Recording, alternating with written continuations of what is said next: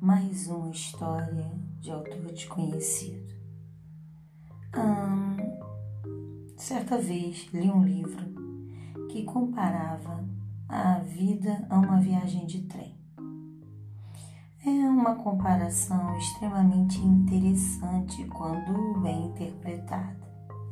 Interessante porque nossa vida é como uma viagem de trem cheia de embarques e desembarques, de pequenos acidentes pelo caminho, de surpresas agradáveis com alguns embarques e de tristezas com os desembarques. Quando nascemos, ao embarcarmos nesse trem, encontramos duas pessoas que acreditamos que farão conosco a viagem até o fim: nossos pais. Não é verdade. Infelizmente, em alguma estação, eles desembarcam, deixando-nos órfãos de seus carinhos, proteção, do seu amor, afeto. Mas isso não impede que durante a viagem embarque pessoas interessantes que virão a ser especiais para nós, como nossos irmãos, amigos e amores. Muitas pessoas tomam esse trem a passeio Outros fazem a viagem experimentando somente tristezas.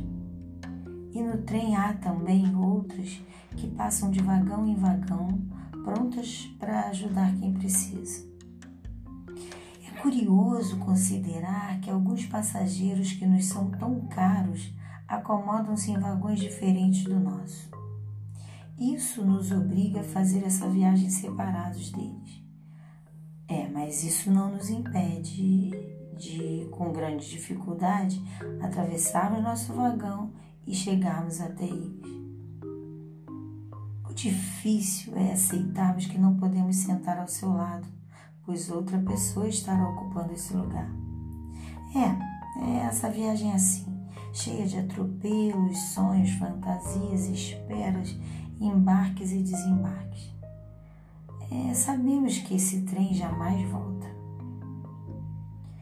Façamos dessa viagem da melhor maneira possível, tentando manter um bom relacionamento com todos, procurando em cada um o que ele tem de melhor, lembrando sempre que em algum momento do trajeto poderão fraquejar e provavelmente precisamos entender isso nós mesmos fraquejamos algumas vezes e certamente alguém nos entenderá.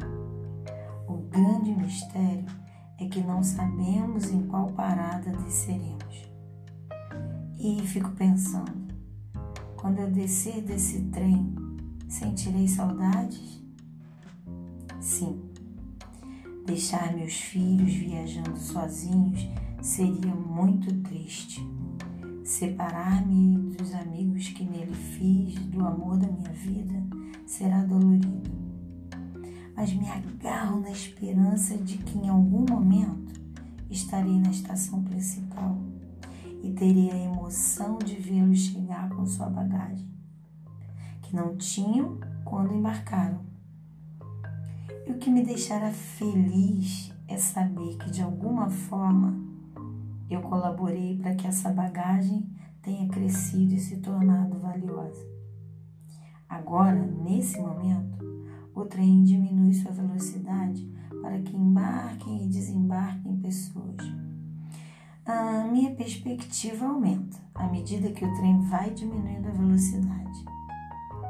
Hum, quem entrará? E agora? Quem sairá?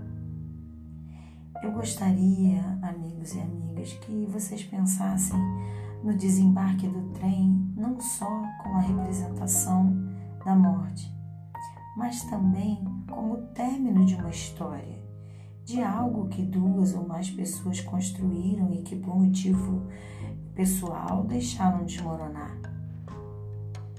Amizades, é, casamentos, trabalhos, projetos. Ah, eu fico feliz em saber que certas pessoas como nós têm a capacidade de reconstruir para recomeçar. E isso é sinal de garra e de luta, é saber viver, é tirar o melhor de todos os passageiros. Por isso, meus amigos e amigas, eu desejo uma excelente viagem de trem. O trem da vida.